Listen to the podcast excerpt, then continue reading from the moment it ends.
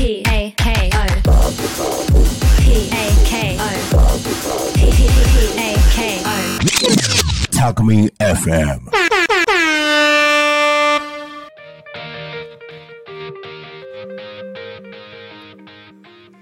はい、えー時刻は11時を迎えました。一日の始まりは「昼タコに神」パーソナリティの徳ちゃんです。この番組ではリアルタイムなタコ町の情報をお届けしながらさまざまなゲストをお迎えしてトークを進めていきます。タコミン FM は手段はラジオ。目的は交流をテーマにタコを中心に全国各地さまざまな人がラジオ出演を通してたくさんの交流を作るラジオ局です。井戸端会議のような雑談からみんなの推し活を語るトーク行政や社会について真面目に対談する番組など月曜日から土曜日の11時から17時までさまざまなトークを展開しております。パーソナリティとしてラジオに出演するとパーソナリパーソナリティ同士で新しい出会いや発見があるかも、えータコミ FM はみんなが主役になれる人と人をつなぐラジオ局です。はい。というわけで12月5日火曜日ですが皆様いかがお過ごしでしょうか？えーと外はですね 後ほど天気も言いますけど今日は曇りで、えー、とちょっと寒いですね。肌寒い感じかもしれません。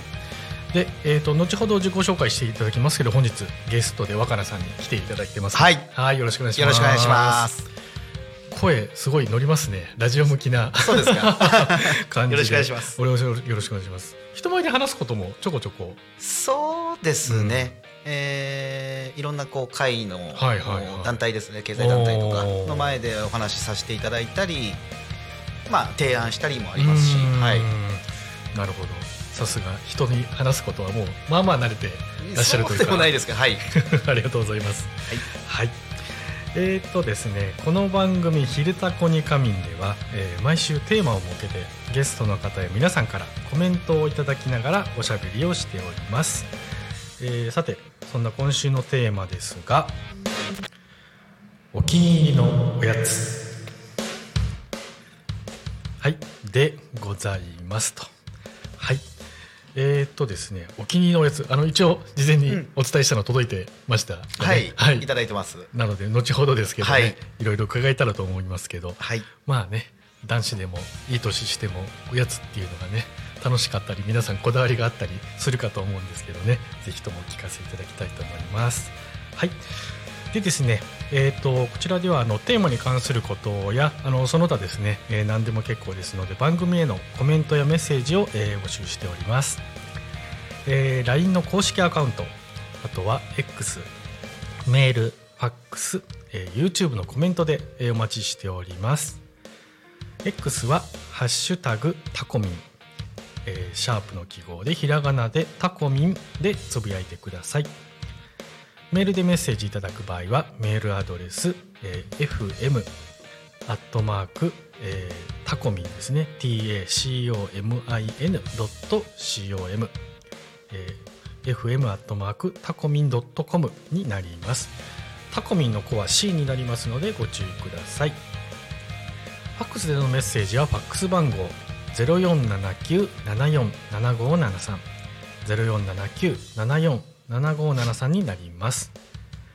LINE 公式アカウントは LINE でタコミン FM を検索して友達登録、えー LINE のメッセージでお送りください。たくさんのメッセージをお待ちしております、えーまたですね、えータコミン FM の YouTube ライブでは投げ銭ができます。YouTube で投げ銭ってしたことないですよねないですね。なんか話には聞きます聞。きますよね、はい。なんかひろゆきとかねなんかもう億ぐらいそういう投げ銭をね、うんゲットするみたいな話ありますけど、えー、とこのタコミ FM でも投げ銭ができるので、えー皆様やったことない方ね多分、まあ、100円ぐらいからできるはずだと思うんですよ。でまあやってみるとまたねちょっとあの違う世界が見えると思うんですけど、えーこの投げ銭ですねいただいたものは、えー全額タコ町および、えー近隣地域の発展に関連するイベントの企画運営費として使わせていただきますのでぜひ投げ銭でタコミン FM の応援をお願いいたします。ちょうどねさっきあのこのラジオのキャッシュポイントはどこかって話をね。はい。さすがあの、まあ、あのビジネスマン同士ということでね。気になるところですけどね、はい。で実はこのラジオ局は4月から今年に始まったんですよ。でスタートダッシュは、えークラウドファンディングうん使ったんですね、でクラウドファンディングの、えーまあ、返礼品としてこの出演あ何回みたいななるほど。そういうのも最初はあってはい。で、まああの楽しかったりこれからも活用するようだったら使ってくださいみたいなこともあったりしてそういうなんか出る方の,、まあ、あの出演料もあるしスポンサーもあるし、でプラスアルファでこの投げ銭っていうのも、まあ、お互いに応援の意味もあってねやり合ったりしてもいいと思うんですけど、まあでもまだまだラジオでねしっかりリクープするっていうのは大変だと思うので、でもなんかこの場所もあの多古町だとかその周辺の人、まあ、千葉のあの広域の人たちも集まる場所になってきたりしてるので、あまあ、ここんな効果は出てるそうですね。ね。まあこういう機会がなければね多古町にもいらっしゃることが。そうですよね、うん、ご縁いただきましたね。ですよえね。僕もあの多古町はそれほど縁がなかったんですけどあのお米がこの,、あのそうですね。とたまこちゃん、はい。そうですね。あ有名。やっぱご存あ知？有名ですね。あーお前は。い。そもそも千葉がすごい米どころっていうのはね、やっぱあれですかね土壌が向いてたりもするんですよね。なんでしょうかねまあ関東論争のはいはいはいはい土地柄なんでしょうねあとだから水とかうん何かこうマッチするんでしょうねでしょうね。さすが土については、まあ そうお詳しいというか。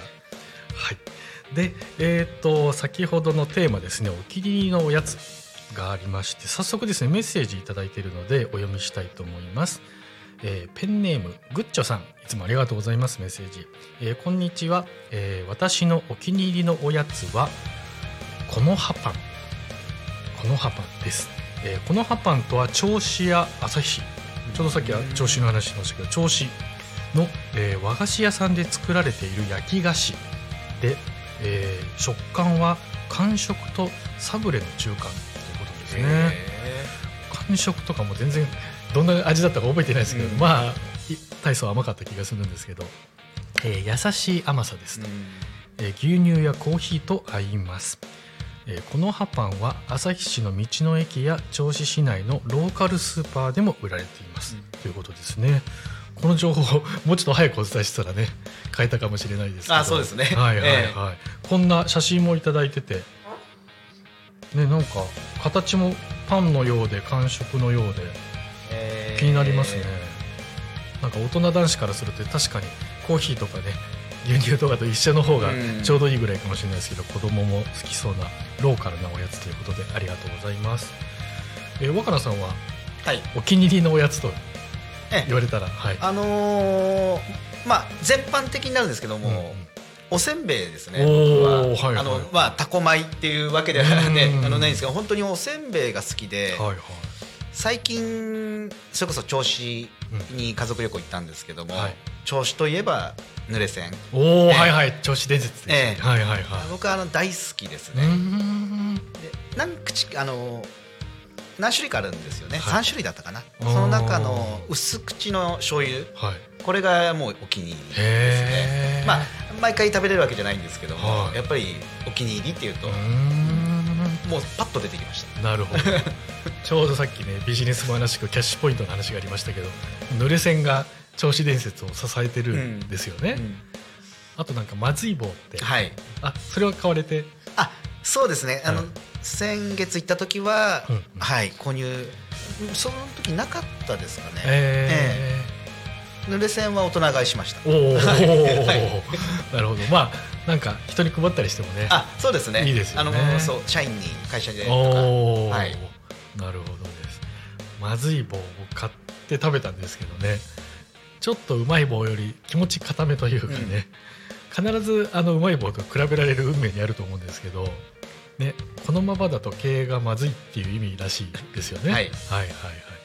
まあ、そういうなんかちょっと自由な発想でねうん。いろんなあの財布というかねあるとやっぱり変化の多い時代にうん。適用できたり、うん。まあ、何が当たるか分かんないですもんね。本当そうですね、うん。そうそういう意味でねいろいろ仕掛けるっていうのはとてもいいことだと思うんですけど、ちなみにあ僕のあああちょうどお米のおやつが好きという話をしていたらえー、これは？ゆっこさん。ゆっこの秘密基地というねララジオこちらの方で木曜日にされてますけどちょうど濡れ線濡れ線いただきましたこちらは茨城県ですね。茨城県の。うん。へえ濡れてるんだ。これちょっと硬いですけどね。ちょっと食べてみたいです。あいいですか？じゃあちょっと食べてみましょうか。はい、いただきます。音が。ちょっと話します。むしろなんか最近 ASMR 的な？あうん。うまい。笑っちゃった。うん。うまあいいっすね。いいいいね。うん。たたまんない。なんか甘さとしょっぱさがちょうどいいですね。うんうん。よっこさんありがとうございます。僕なんかねそもそもしけった菓子が好きなんですよね。あーあの分かる気します。はい。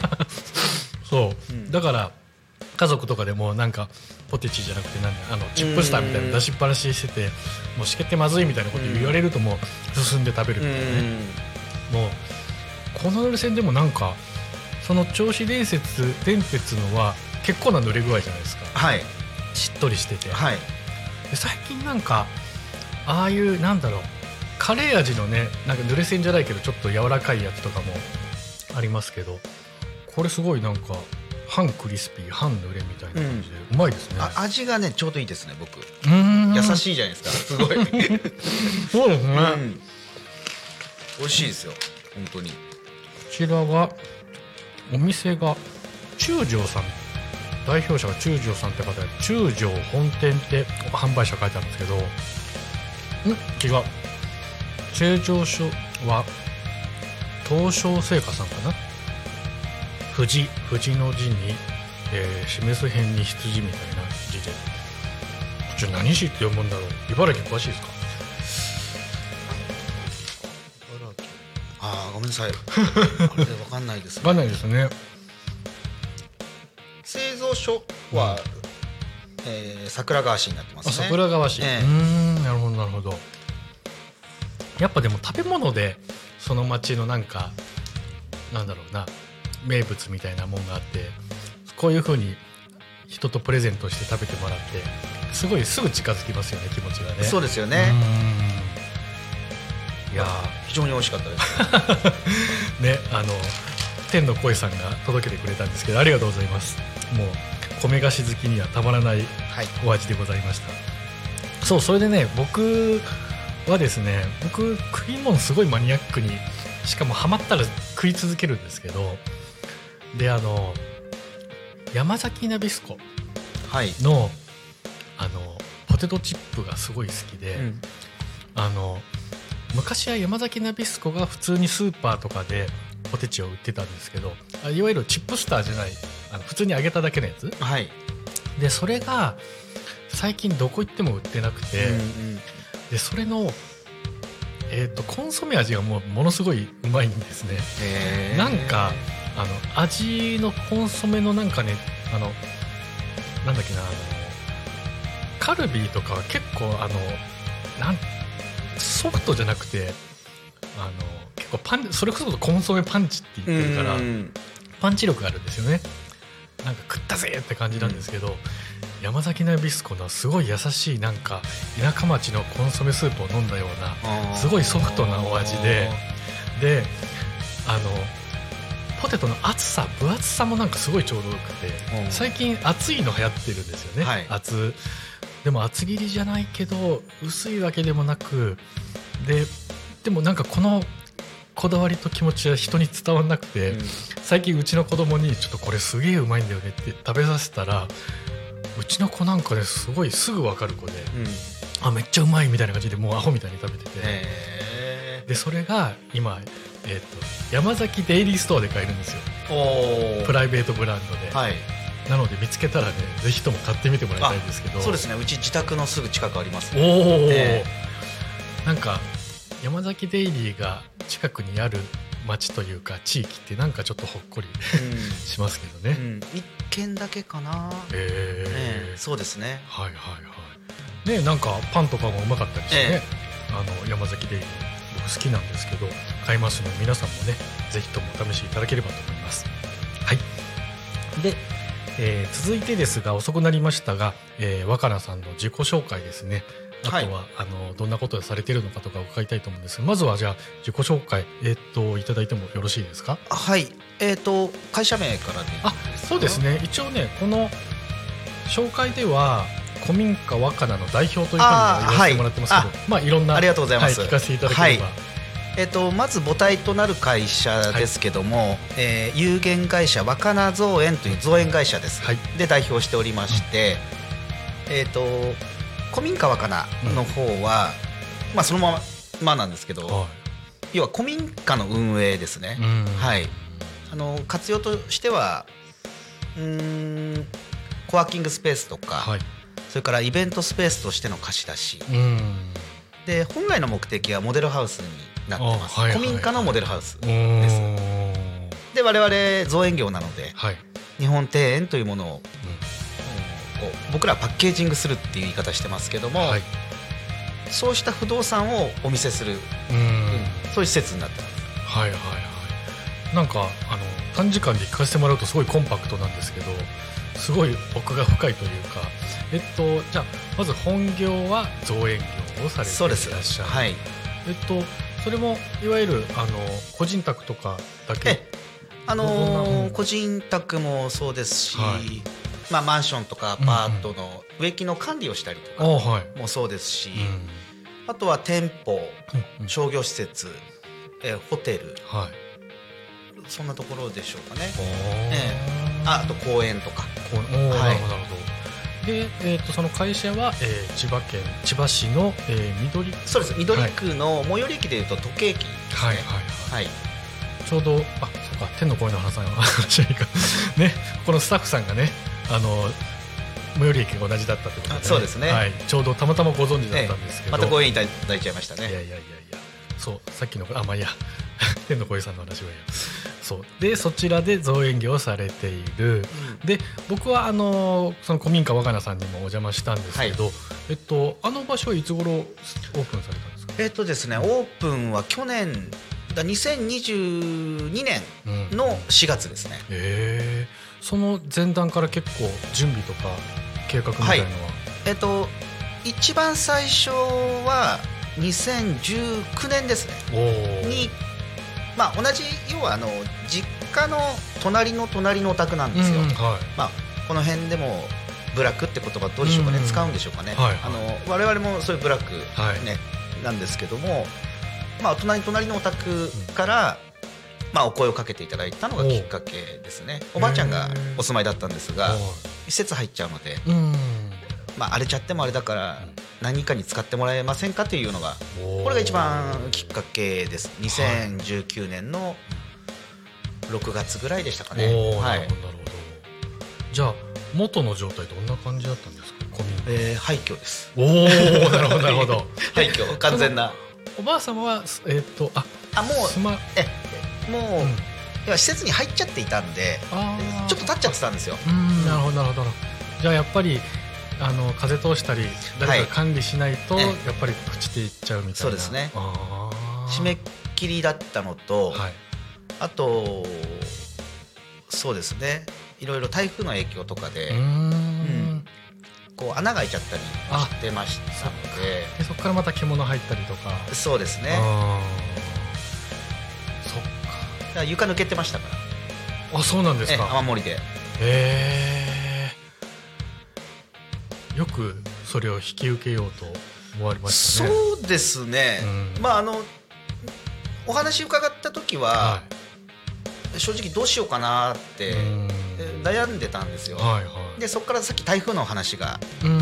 2019年の9月はい。で千葉県台風がうん。かなり被害が大きくてですね、それで穴開いちゃったりしてたんですよ。うんでやろうかなっていうふうに決めたのは2020年入ってからですね、うん。うん。で要はコロナがコロナ禍がこう蔓延されてうん、なんだろうな。事業を見直す時間ができたっていうんですかね。ああ、その造園業でもコロナの影響あったんですか？ええ。あのーまあ要は接触が人と人との接触はがすごい制限されたじゃないですか,、だからそういったところで社内っていうのもやりにくさはありましたしああと仕事のとこで言うと、はい。例えば、えー有料老人ホームーの植木の管理とかも入ってましたけども、はい。い、やちょっと控えてほしい、とかうん。どうしてもしょうがないかったですよねあの時期は、えうん。うんうんえ。そういったことはすごくありましたねまあ、そういう中でじゃあコロナ禍に、まあ、経営とか方向性とかいろんな可能性みたいのを考えてえっとまあ、現在はさっきおっしゃったように目的としてはそういうモデルハウスだけど、まあ、タッチポイントとして貸しスペースであったりコワーキングにしているみたいのはそのどこら辺でそういう発想が出てこられたんですか？えーとですね、うん。まああのモデルハウスとしてスタートしたんですね、うん。あ後付けなのであのうん。コワーキングとあかイベントに関しては、えースタートしたんですけども会社の事務所も入れてあるんですよ。あはい。事務所も入っていて結局あの空間に私含めて、まあ、総務マックス45名うん。もったいないじゃないですか。せっかくなんで見てもらいたいっていうのでまあ、お見せしああのそういうふうに使っていただくようにしたっていう、会社の定価も変えちゃいましたし。おお、えなるほどね。あのまあそういう先ほどもねビジネス面でリクープみたいな話ありましたけど、まあ、まず中をきれいにして事務所機能があれば、まあ、まずは一つ目標というか目的は達成されているわけですけど、であとまあコワーキングスペースっていうのもねなんか一般的にはやっぱりあのなんていうの駅前だとかねそういうあアクセスがいい場所にありがちですけど、はい。あそこでやるにあたってなんかそういう迷いみたいなあものはなかった？いやまあもともと狙ってないので、ね。後付けなので、えー全く利便性のないコワーキングスペースなんですよ。はいはいはいはい、ただ、えー、といわゆるそういう駅前駅地下とかとは全く違う、まあ、効果うん。とかあとはうちの会社の経営理念の中にはい「癒しと感動」って言葉が入ってるんですよ。そういったことで、えーご利用になられたい方はい。には合うと思いますね。そうですね、ええ。そもそもそことは戦ってないというか、おー。えちょうどいいリモートワークみたいなああいうなんかワーケーションみたいな、はい。まあ、日帰りで行けるぐらいの考えたらちょうど中間地点というかね、まあそうですね。うん。はいえっと駅からは歩歩くと大体。いや歩くと結構ありますよ。40分ぐらいかかると思いますね。歩いて。最寄りのその時計駅から歩くと、はいはいはい。結構歩りますね、うん。だだいたい皆さんお車ですね、うん。はい。乗り合わせでしたり。うんなるほどなるほど。でまあ僕もそのお邪魔してまずその大通りからその古民家若菜さんへ行く道自体もすごいなんかあの映像映えするというかね、うん。すごい雰囲気がある場所。あこの奥地に何があるんだろうみたいななんかワクワクする感じがあったんですけどもう入り口の時点から何て言うんですかねそういう体験みたいなものをなんか価値提供できるロケーションだなってね思ったそうですよね。んですけど。うん。まあ全く変わってないですからね。う、ん。うん。幼少期から見てますけど、はいはいはい。でえっとまあ僕は映像関係の場所貸し業をやってるわけですけどはい。でかつ、まあ、古民家とかあとは、まあ、あの自然とか廃墟とかそういったロケーションを持ってるんですけどそういう話をいろんな人にしてたらえだったら若菜さん紹介するよっていう話がいろんな人から来て はい。最近も実はあのあちょっと遅くなったけど若菜さん紹介するよって連絡来てあもうあったよって話をねしたんですけど本当56人言われたんですよ、多分だからいろんな方からあのそんな人いるよって聞いたかもしれないですけど、うん。全部僕ですね。はい。はいはいそれでご縁いただいてそういった映像関係でもちょっと一緒にねやらせていただこうという話に今進めさせてもらってますけどはい。でえー、とあと、まあ、若菜さんといえば僕の中では枯山水、あはい。はい、というキーワードがあるんでちょっとまた後半でですね、はい。それを深掘りしていろいろ伺いたいと思うんですけど、した。ありがとうございます。はい、ではですねちょうど多古町の気象情報と交通情報をお伝えしたいと思います。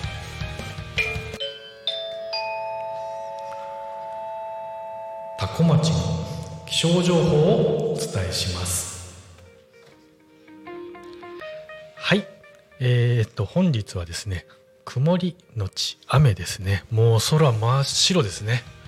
雲がもくもく出ててちょっと黒っぽいね雲が出てますけども空一面もくもく雲雲でございます、えー最高気温は12度最低気温は1度ですね。ちょっとさ肌寒いですね、えー降水確率は午前が30%で午後が50%となっております、えー雲優勢雨具がお守り、えー今日は雲が優勢のすっきりしない天気。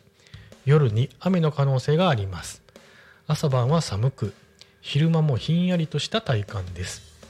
暖かい服装で体感温度の調節をしてください。ということで本当に最近あのえっと暖かいのと寒いのとのねあの温度差がものすごい大変ですからね皆様もあのしっかりとですねあのすぐに脱げるようなあったかい服をですね着込んで外に出ていただいたらいいんじゃないかなと思います。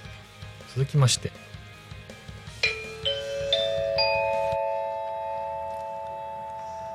多古町の交通情報をお伝えします。はい。ということで、えー、多古町周辺の道路状況ですが事故ありません。通行止めや規制もございません、えー周辺道路の渋滞も特にございません。というわけで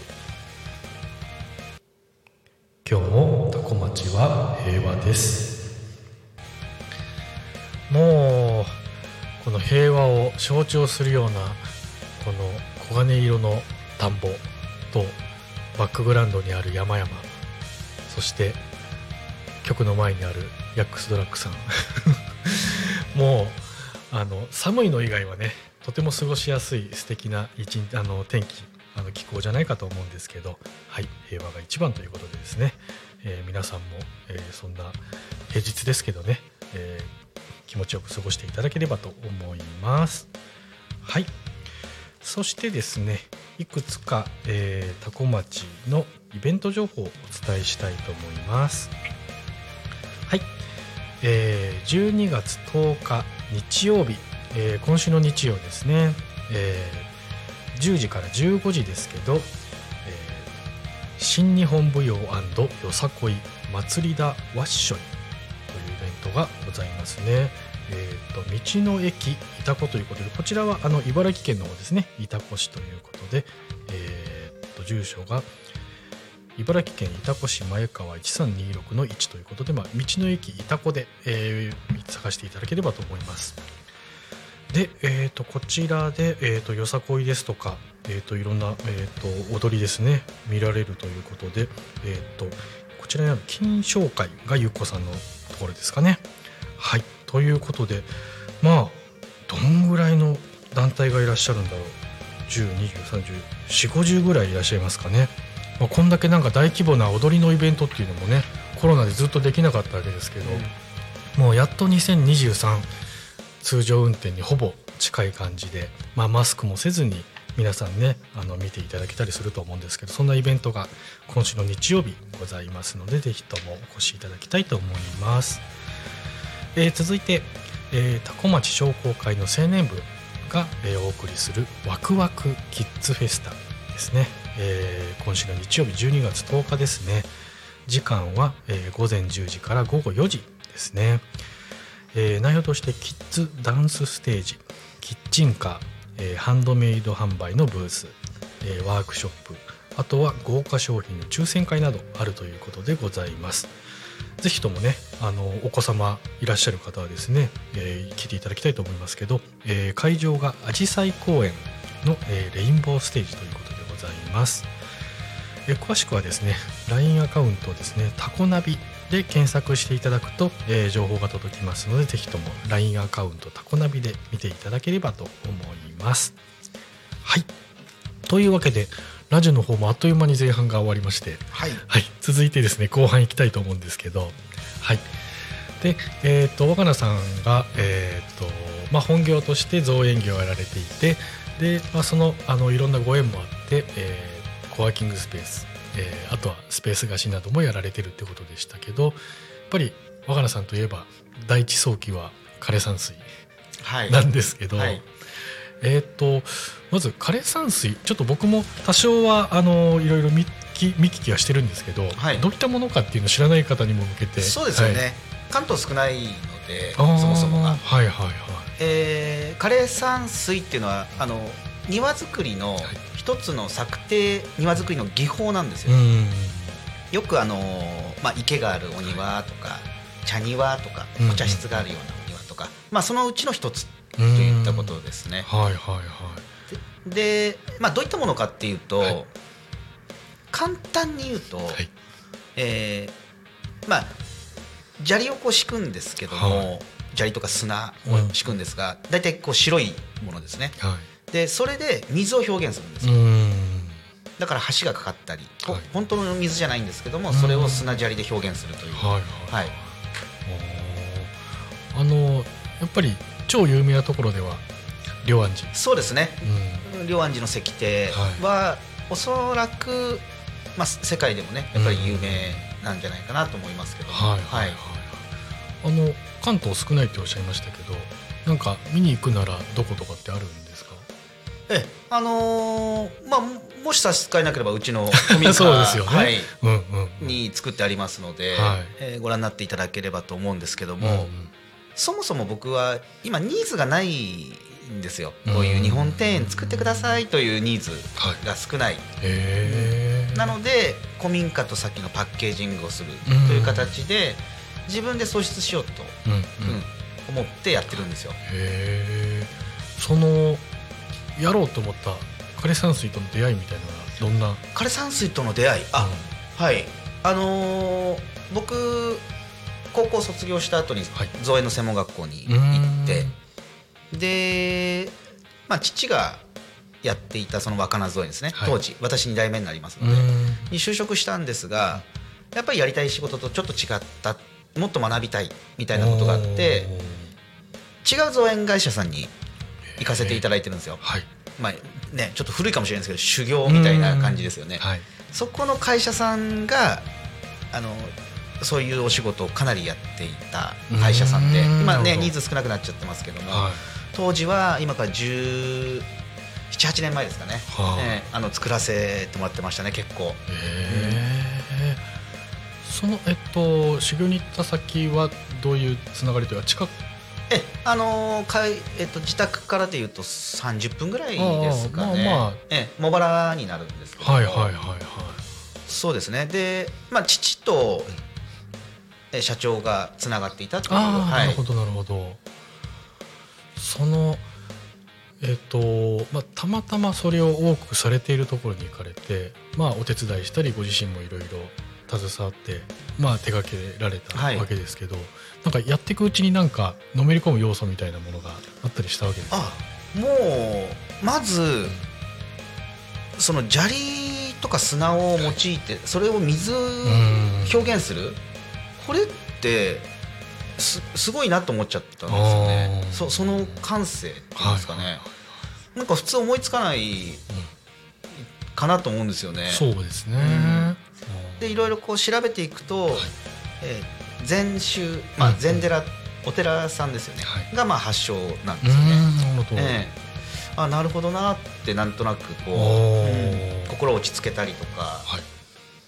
うん、何かこう物思いにっていうそういうようなことに、えーまあうまいなんて言うんでしょうね、えー発想はい。みたいなものを出していくためにうんうん生み出されたようなお庭なんじゃないかなっへてー。相当歴史もあるんですよ。はいはいはいなんかあれですよね。一時期そういうなんかミニチュアじゃないんですけど、あはい、ねそういうのも流行ったというか。そうですね。あの砂紋を自分でこうあ砂紋って言うんですけどあの波みたいなもの、おーあえ砂のえあのあの文様みたいな。あそうです。あー。なんかそういうねトンボみたいのでこうええそうです。ありましたよね、はい、あのアプリも、うん、あると思いますし、うんそういったものをの仕組みを活用したなんかテーブルみたいなものもあるんですよね。テーブル、ええ、ずーっとこうボールが動いたり、ええー、れ霊気なんですけどこうあ弾い。てるのが。ああいったものが動いてう、ん。そういうのを眺められるような。はいはいはい。ボードゲームもあそうですね。はい、ご存知でええ。やっぱり、ああなるほど。であとはあのー僕も実はその撮影業で今海外にね気持ちが向いてるんですけどはい。まあ顧客として海外っていうのも視野に入れてらっしゃるっていうあそうですね。あの今じゃあ日本庭園とか、うん。まあ、枯山水の一部。はあ枯山水はその一部なんですけいども、うん。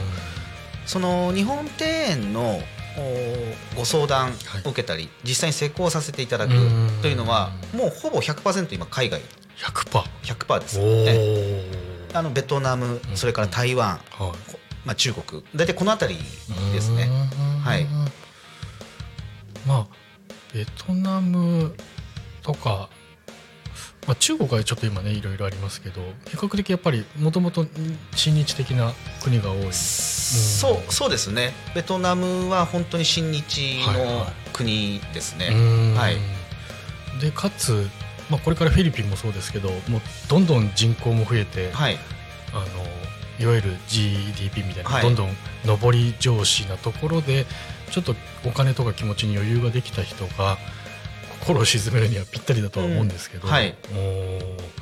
じゃあもう実際にあの若菜造園さんですとかその古民家若菜さんに外国の方がまあ視察というか来られたりもええー、と直近多分11月先月ですね。11月は3組来られてますかね。ベトナムと台湾の方ですね。そうですね。はい3組来られてますね。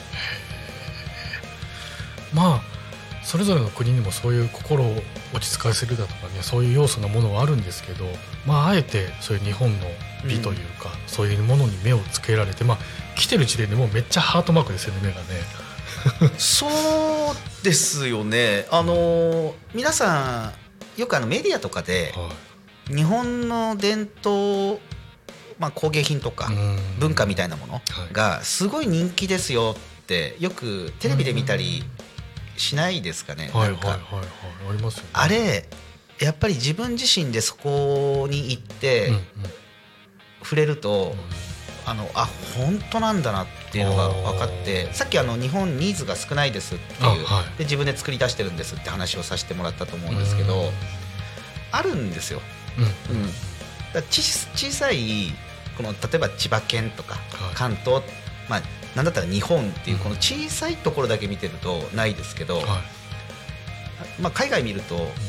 あるんですね。はいはいはい。うん、だから僕はそこにアプローチをするための古民家であったり、うんうんうんまたまあそれはインバウンドですよね。はい。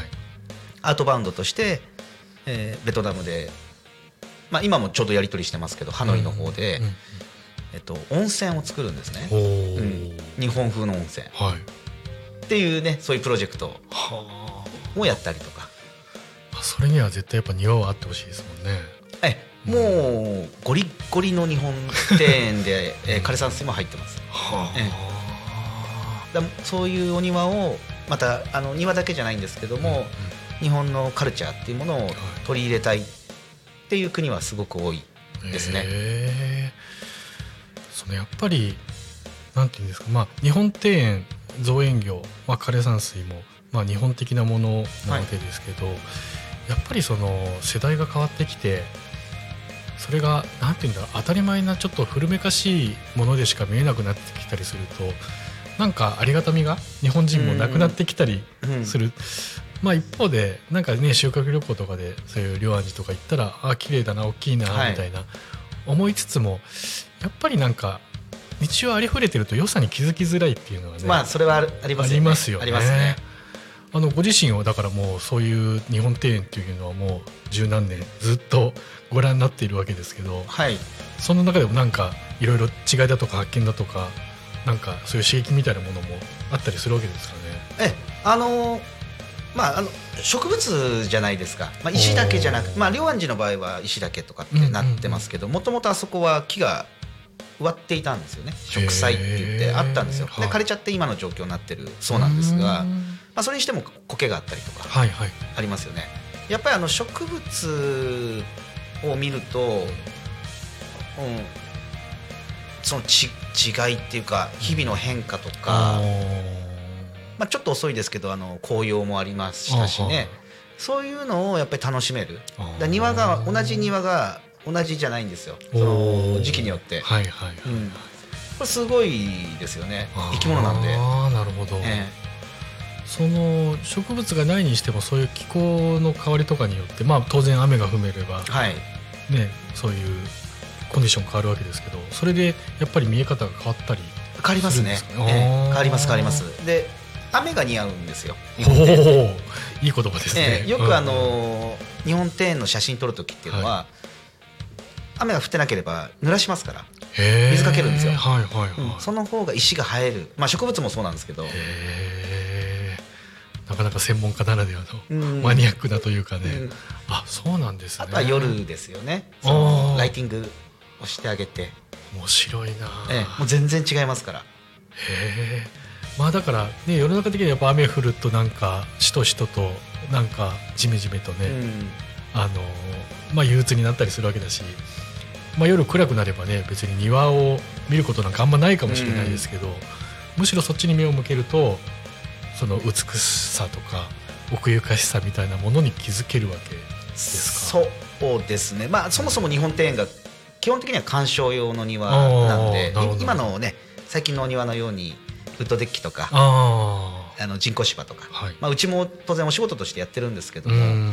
あれは実用的なお庭ですけど、はいはいはい。日本庭園は鑑賞するはあ。ので全然また違うんですよね。はいはいはいはい、うん。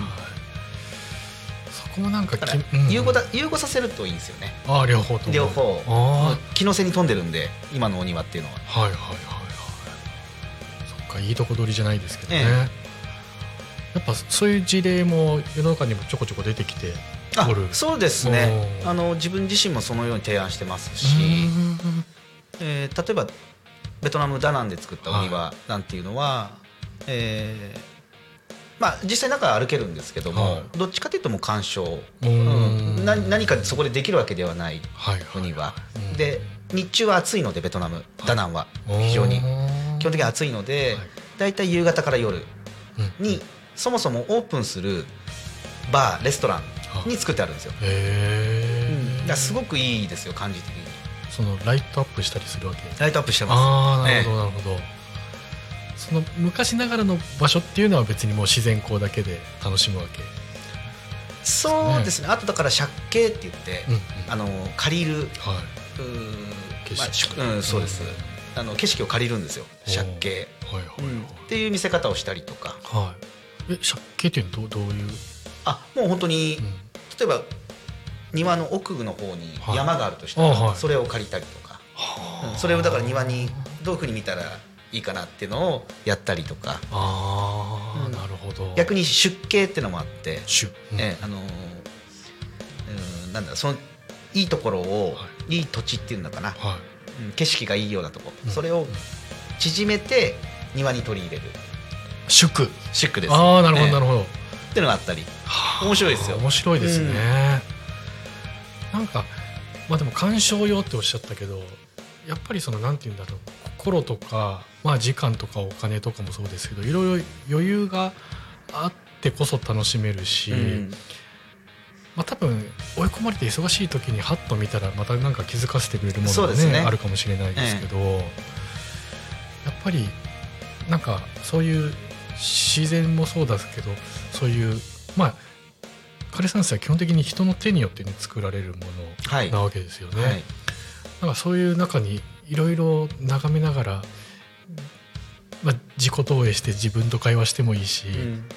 なんか季節とかそういう土地土地のことを思い描いてもいいんですけどなんか思考とか感受性みたいなのがすごい磨かれる気がうんしますね。そうですね、うんだ大手の企業さんとかだとわざわざその禅、うん、枯山水が少しあったり、まあ、要は禅をするルームっうん、おおはいはいはい。ていうものを設けている企業さんもあったりするそうですね。はいはいはい。でそこで、まあ、そのルームに入って少し30分とか1時間とか。まあ、休憩じゃないですけどね、はい。やるとそういう生産性が向上するとか想像力が上がるとか、そのために取り入れてるっていうお話ですよ。そこら辺まああの情報をキャッチアップしたり実際に手掛けるのはその2代目の若菜さんならではというかお父様はまた先代は別のやり方をそうですね。うちの父は植木職人さんだったので、はいはいはい。はい、そういうなんか伝統的なものとやっぱりそのビジネスのど真ん中のそういった、まあ、真逆なものをうまく融合させるみたいなものって、うん。やっぱりギャップが大きければ大きいほどそのありがたみが分かったり気づいたりするから、そういうなんかいわゆるレバレッジみたいなものもね。そうですね。だからうん。僕、仮想空間上に日本庭園作れないかなと思ってるんですよ。かか仮想空間。ああ、仮想。いわいわゆるメタバースですよね。はいはいはいはい、えこれ面白いんじゃないかなっておおいいですね。思ってますね。はいはいはいはい。あの VR とかもやられたり？あえ VR とか ARMR ってあるんですけど、はいはいはい。あのいろいろ全部体体験してます、うーん。うなんか可能性ないかなと思って、なるほええ。もう完全に没入できるようなどはいはいはいはい。ものですよね。う、ーん。それなんか仮想空間もちょっと今一息ついてるところだとは思うんですけどね。まあでもメタもねメタ社もはい。相当お金ぶっ込んでますからね、はい。だしあのアップルのそういうなんか VR ゴーグルまあ MRAR もできるっていうやつがいつ出るんでしたっけね？なんかうん。結構50万だったかた高い値段で売るって言ってましたけど、相当グラス小さくなりますよねきっと、ああ、まあ今のごっついですもんね、ええ相当小さくなると思います、ああまあでも今の機能でも相当面白いというかね、遊び倒せますけどね、酔いませんあれ。まあよそうですね、うん。でもあのぐらいやっぱ没入できて、あえー例えば音とか香りとかああはそういったものもあと風とか、いはい。そういったものもこううまくうん。取り入れられたら、おー。例えば自宅リビングにいてそこ庭になっちゃう。はいはいはい、うんこれはやりたいなと思ってるんですよね。どうやったらできるかなと思って。アイデアだけあるんですけど、はいはい。もう 4DX みたいなもんですよね、うん。あの映画館でやっぱり 4D っはい。て体感されえあります。はい、もうあれ遊園地ですよね、えうん。あれがでも家でできたりしたらすごいし、それこそまあある程度お金にも余裕がある人は当然やりたいって思うと思うんですけどね、だからそういうゴリゴリにその IT の最先端とそういうなんていうんだろうなアナログなむしろ真逆な世界っていうあねそうですね。そのなんかメリハリみたいのってこれからの時代すごい大事だなって思うんですよね、だから造園業界では異端児なんですかね。わかんないけど。どうなんでしょうね。ちょっとよくわかりませんけど、ただ、えー今の造園業界が、うんうん。じゃあ日本庭園をのニーズを追ってるかっていうと、うんおそらくああいうね、えー古民家までわざわざ再生させて追ってる方っていうのは少ないんじゃないかなと思いますね、はい全国的に見ても。まあこれ俺の職人さんの世界だったりするわけですかね、うん。まあ、僕自身職人なのでまあ、そういうお庭を作りたいと思ってこの業界入ってますしやっぱり今ニーズがなくなっていく中で、はい。自分がでできない。はでってことは次につなげられない、い、うん。うん。うん。後継者だったりうん。まあそうですね。うん。技術をつなげられないっていうのがあるので、うん。やっぱりじゃあやるしかないと思ってやってますね。だからあれですよねその海外でやられるにしてもやりっぱなしではなくてそういうメンテナンスとかはい。まああのあちらにもそういう職人さんというかあのそういったものを育成されるところまで考あえていそうですね。うちの場合は技能実習生ですね、うんうんうん。ベトナムの技能実習生彼らを育てて、うーん。で実はホーチミンに僕も会社作ってあるんですよ。自分の若菜造園とは紐付けていない会社を作ってあって個人出資で。はい。ここに、まあ、要はここの会社をやってもらえばいい。造園会社あなんで。ーはいはい。で僕は今何してるかっていうと向こうでの先ほどのハノイの仕事、うん。これは今の段階は僕ら行かないといけないのではい。やりますけど彼らが育ってできるようになったら、うん。彼らがやっていくんですよ。おー。向こうでニーズありますから。はいはいはい。もうその技能実習制度のなんか理想というかあるべき姿ですよね。まあ本来はそうなんですよね。うん。うん。なんで、まあ、そんな展開が今ねインドネシアとかもねすごはいい。盛んで、だからやっぱりこれからどんどん上り調子のところでそういうニーズを満たし合うというかね、うん。そうしないとなんか日本はただの安物買いで なんか食われる一方になっちゃうとは思うんですけど、まあ、そこでかつシンプルな製造業とかではなくてそういう和の輸出というかね、まあ、シェアですよね。であちらの人もちゃんとそれ価値見出してなんかあのお金であるとか時間を費やしてくれるっていうのはね、なんか幸せなことだなって。まあそうですよね。うん。はい。なるほど。そのでも小さい頃から造園業を間近に見られてきていて、はい。うん、少年時代とかどういうふうにいや僕絶対造園屋やるもんかと思ってましたね。おおやっぱり、ええ。やっぱりというか身近なもの、ええ。うん。まあねうちの父がやっててうんたまに手伝うと喜ばれるんじゃなくて怒られる。へえそうなんですか、うん。まあ職人って昔の職人ってねちょっと怖いんですよ。はいはいはい。でなんだよ手伝ったのにと思って。で怒られちゃったりして。もうやるもんかと思ってましたね。絶対やらないと思ってました。そのなんかターニングポイントがあったんですか？あ僕は明確にあります、んあのーまあこの業界入ったきっかけでもありますけど、はい。えっとそもそもが僕プロサッカー選手になりたかったんですよ。一船に、うん一一船行きたかったんです、一律船橋高校、ね。はいはいただ行けなかったので、うん。えー自分で高校を探してきて。うん。で僕は青森山田高校という高校にサッカーで行ってます、長命もんですね。はい。ね。でそこでプロになりたかったんですけども、はい。やっぱりプロの世界っていうのは非常に一握りうん。になってくるんでただ全国大会も3回出させてもらいましたしうち2回は青森県勢として初めてのえ全国3位はい。とかっていう経験をさせてもらった中で、はい。出てきた感情っていうのは両親へのやっぱり感謝だったんですよ。でなんかできないかなと思ってあそうだ造園やってるんだと思ってあじゃあなんか手伝いでもできたらいいながきっかけです、へえはい、その可愛い子に旅させろじゃないですけえど、いや一船だったらギリギリ通えたりしたわけですね。うただもう全然かからなかっまあまあたですね、うんうん。そのやっぱ、えー、と青森山田だったら全寮制なんそうですね。全寮であの後にも先にもなんですけど僕だけなんですけど実はブラジルにサッカー留学してるんですよ。入学してから。はい。1年生の時に。はいはいはい。半年間してます。うーん。やっぱり離れるとそういう地元の良さもちらちら見えてきたりするもんですそう。とにかく中学小中のその友達に会いたかったですね、おおなるほど、えー当時は、うんホームシックじゃないけど、うんブラジルは、うん。えっと帰れる要は帰国するよってなったら、はい。もう帰りたくなっちゃって、へえ、まあ、15歳でしたしね、はいはいはいはい。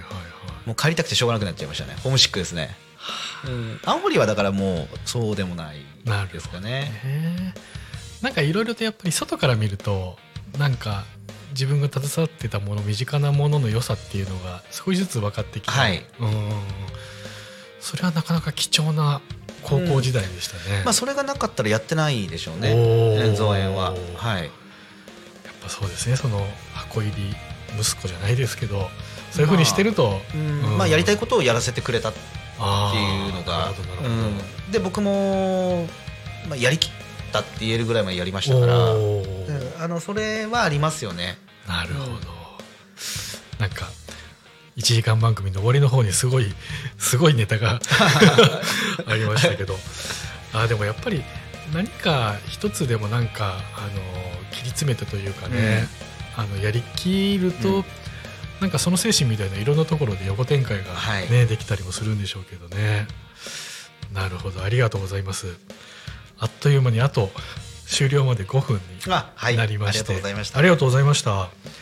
えっ、といろいろお知らせですね、えーまずタコミン FM の、えー、とお知らせです、えータコミン FM は月曜から土曜の11時から17時までリスラジにてリアリアルタイム放送をしております、えー放送した、えー番組はすべて YouTube と、えー各種ポッドキャスト、えー Apple、Spotify、Amazon Music、スタンド FM にて聞き逃し配信で楽しむことができます。あの YouTube でひらがなタコミンあとアルファベット FM って検索したら一発でプッて出てきますんで、あのもう一回見てみたりお友達にはいシェアするときにはいぜひとも使ってみてもらいたいんですけどね。はい。えー今日ですね、えーこの後もいろいろ番組がございます。えー12時からですね、プチヤマトしぐさお稽古パーソナリティは高島陽子さん。えー12時半からですね、タコ足ラジオ陽気に行こうパーソナリティは花村さん、高安さん、有田さん。16時からですね、えーゆうたこに神。あ、えっ、と、天さん、パーソナリティさんの名前もう一回呼び方を教えてください。すいません。ね、読み方が、漢字の読み方が、あありがとうございます。えーパーソナリティですね、かかしのあびこさんですね。はい。というわけで、えーこちらはですね、えー乱入も大歓迎ということですので、近くに、えーいらっしゃる方ですね、タコミ FM まで来て、ちょっとラジオ出たいんだけどって言っていただければ、えー出れますので、ぜひとも遊びに来てください。はい。えーそしてですね、えーっと、タコミン FM からのお知らせで、えータコミンクリスマスマルシェが、えー12月23日ですね、えークリスマスイブイブですね、土曜日にございます。時間は10時から15時、えーと場所がコビパタコピザバーガーズさんの駐車場であるということですね。えー小雨結構雨天、好天だと中止ということでございます。えータコミン FM と、えータコピザバーガーズさんの、えー初めてのコラボイベントということでございます。えっと、ラジオを聞いてプレゼントもあるということで、えー、昼タコに仮眠、ゆうたこに仮眠、えーで、えー合言葉の発表がございます、えー期間が12月18から23ということですね。それを、え会場でタコミンスタッフに伝えていただくと、え先着で3名様に、えタコメのクッキーをプレゼントしていただけるということでございます。はい。あと出店者さんがですね、えー多くいらして、えっ、と何個あるのかな、えー10弱ぐらいですかね、えーございますのでぜひとも、えーとお越しいただければと思います。はい。あとですね、えー毎週金曜日15時半から放送中のタナミンタコミンが、えー初めての番組番組コラボがあるということですね。えータナミンタコミン番組パーソナリティの田辺美久さん、はい、がパートネティを務める、えー横浜市、えー青葉区の FM サルースの番組の、えー準レギュラーなるみんさんがタコミタコマヨを担んで出張ゲストをしてくださるということです、えー12月9日の放送ですのでぜひともえっ、とあそうですね。はい。ぜひともそのコラボも楽しみにしていただきたいと思います。というわけで、えー本日はこれまでです。また来週。